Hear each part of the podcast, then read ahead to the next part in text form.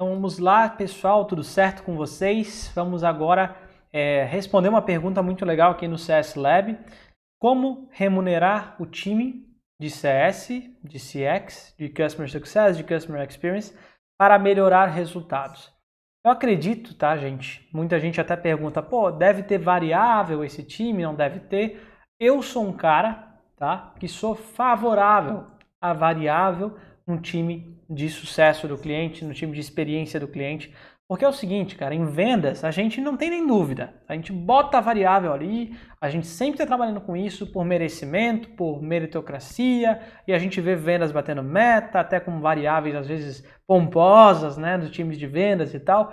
E por que não a gente conseguir motivar positivamente times de pós-venda também com variáveis relacionadas ao resultado que eles têm ao longo do caminho, certo?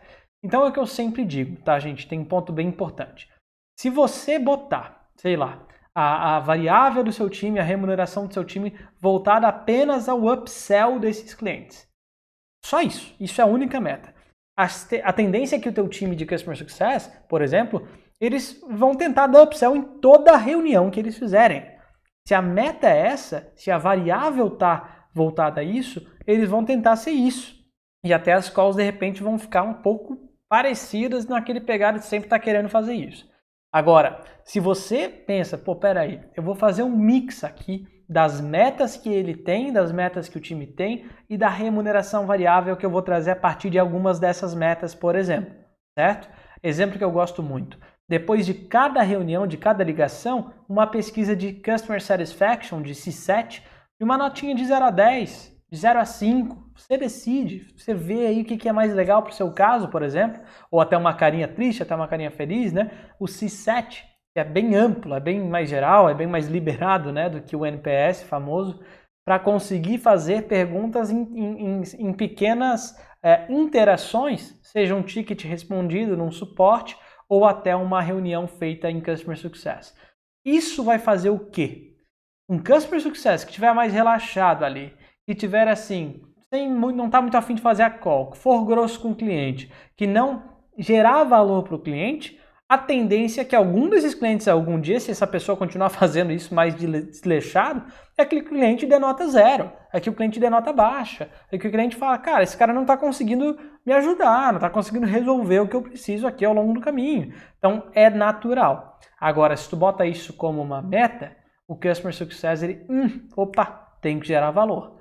Né? Eu tenho que é, fazer as calls com energia, falando com empolgação, gerando valor para esse cara ao longo do caminho, estudando um pouco da call antes da call acontecer. Então, vocês notam como a diferença, né? Quando a gente bota isso como remuneração, ele vai ser direcionado a isso. Ah, não, Luiz, mas ele, ele deveria ele deveria ser feito assim naturalmente, não deveria ter a ver com variável. Então tá, se for dessa maneira, então a gente não precisa botar variável para vendas. Vendas tem que vender de qualquer maneira. Não precisaria ter é, algo a mais também, certo? Então a nossa cultura está muito enraizada em somente ter variável para vendas em si. Então a gente poderia pensar em elementos que vão fazer o cliente chegar no sucesso. Se é um C7 ali, a gente bota uma meta quanto a isso. Se é um net churn, um upsell, também uma porcentagem para você que trabalha com CSMs. Se é uma ativação de um cliente que esteja no começo ali com o pessoal do onboarding. O que importa é o cliente tem que ser beneficiado através dessa variável na remuneração. Nunca é apenas o customer success ser beneficiado. Um exemplo muito comum de erro que eu vejo, volume de calls. Ah, aqui na, a única meta do meu time de CS aqui é volume de calls. Cara, fazendo isso no volume de ligações que ele faz, você está simplificando demais a coisa.